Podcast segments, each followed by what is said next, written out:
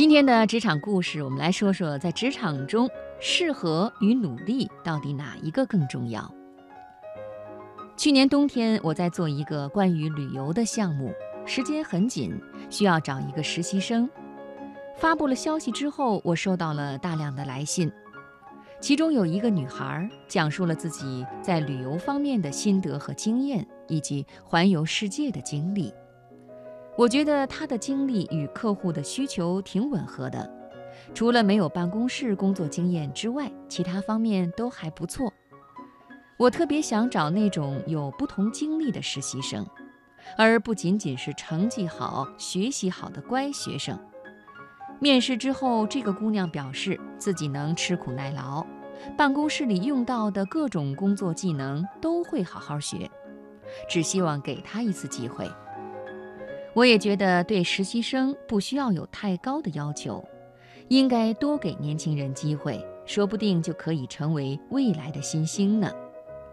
于是拒绝了很多名校的优等生之后，我就把这个女孩招进来了。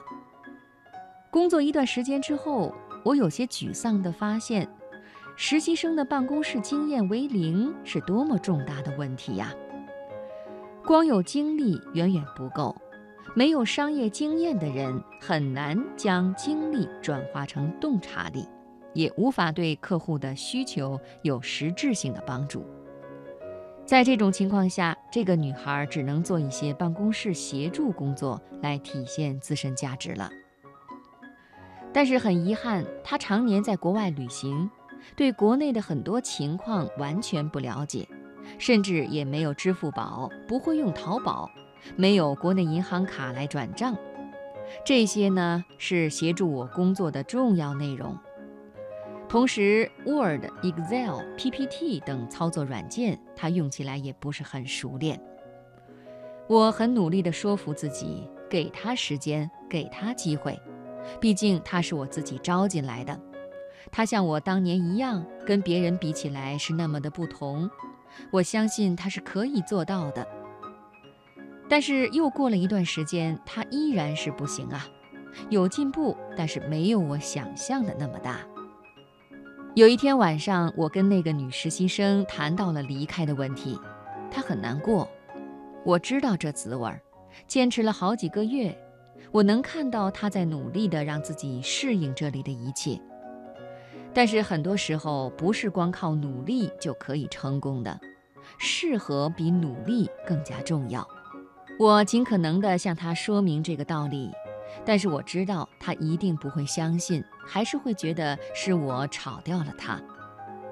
可就在同一天晚上，我看到一个辞职去创业的前同事发了一个招聘启事，是一个组织出境亲子夏令营的公司，要求英语好，有国际旅游的丰富经验，喜欢小孩儿，有亲和力，努力。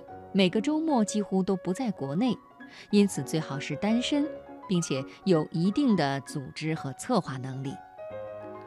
这简直就是为我的实习生量身定做的职位呀！每一条都是那么适合他。我赶紧把这个消息转给他，并且鼓励他去面试。三天以后，他告诉我准备去那边上班了，是正式职工。工资比我这边还高出两千块钱，我特别高兴，因为他找到了适合自己的路。而在此之前，我也很担心他会一直陷在实习失败的阴霾中。又是半年过去了，我经常能够收到他在世界各地游历的照片，看到他在新公司和同事们融洽相处的场景。